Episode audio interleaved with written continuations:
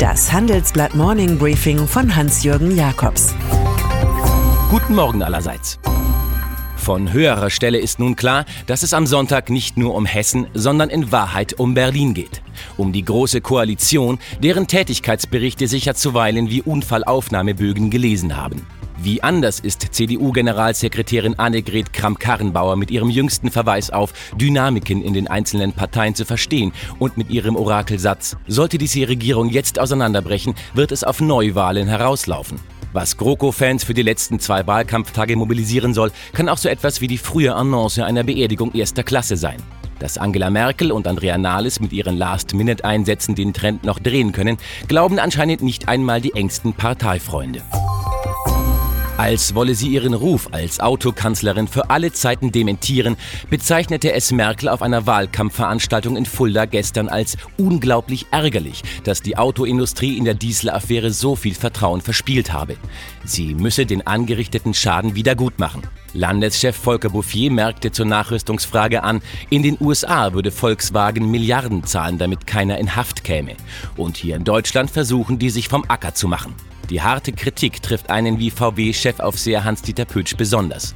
Der einstige Finanzchef wusste nach neuesten Zeugenaussagen zwei Monate früher als bekannt von Abgasmanipulationen, wie das Handelsblatt erfuhr.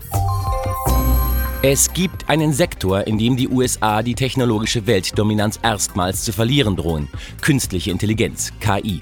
Fast unbemerkt hat sich China hier eine starke Stellung erarbeitet. Ein strategisches Top-Projekt für Staatspräsident Xi Jinping.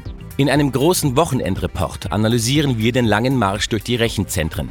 Meine Kollegen Sebastian Mattes und Stefan Scheuer haben mit dem Chefdatenforscher des Online-Giganten Alibaba gesprochen, einem Filou, der seine KI-Produkte deutschen Firmen nun mit Produktivitätszuwachsgarantie anbietet. Min Wan Li bestätigt auch, dass Alibaba dem Staat helfe, ein riesiges Datensystem zur Bewertung aller Chinesen zu etablieren. Vor englischen Gerichten kämpfte der Daily Telegraph um eine Story, die Missbrauchsvorwürfe von fünf Mitarbeiterinnen gegen einen bekannten Wirtschaftsführer zum Thema hatte. Am Ende durfte der Name nicht publiziert werden.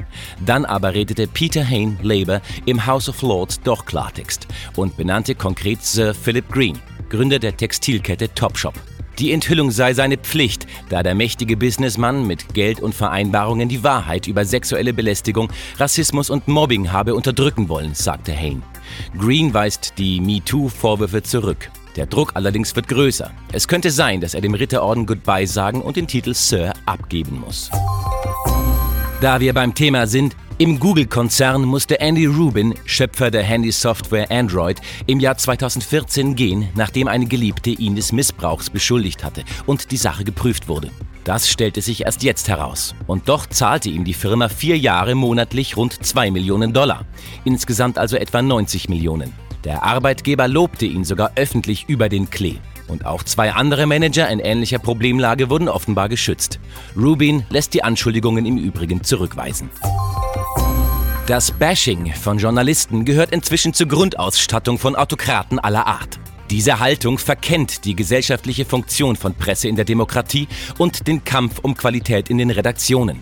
Eine Anerkennung davon sind Preise für gelungene Beiträge.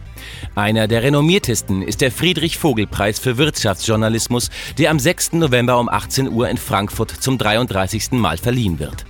Er erinnert an den Gründungsredakteur unserer Zeitung. Schreiben Sie mir jakobs at morningbriefing.de, wenn Sie die Keynote von Stefan Raue, Intendant des Deutschlandradios, und die vier Preisträger erleben wollen. Das Los entscheidet. Und dann ist da noch Christian Sewing. Seit April mit vielen Hoffnungen und Segnungen begleiteter Vorstandschef der Deutschen Bank, der nun ein neues Aktientief bei nur noch 8,64 Euro registrieren muss. Das ist, als ob die Börse die gelbe Karte zeigt.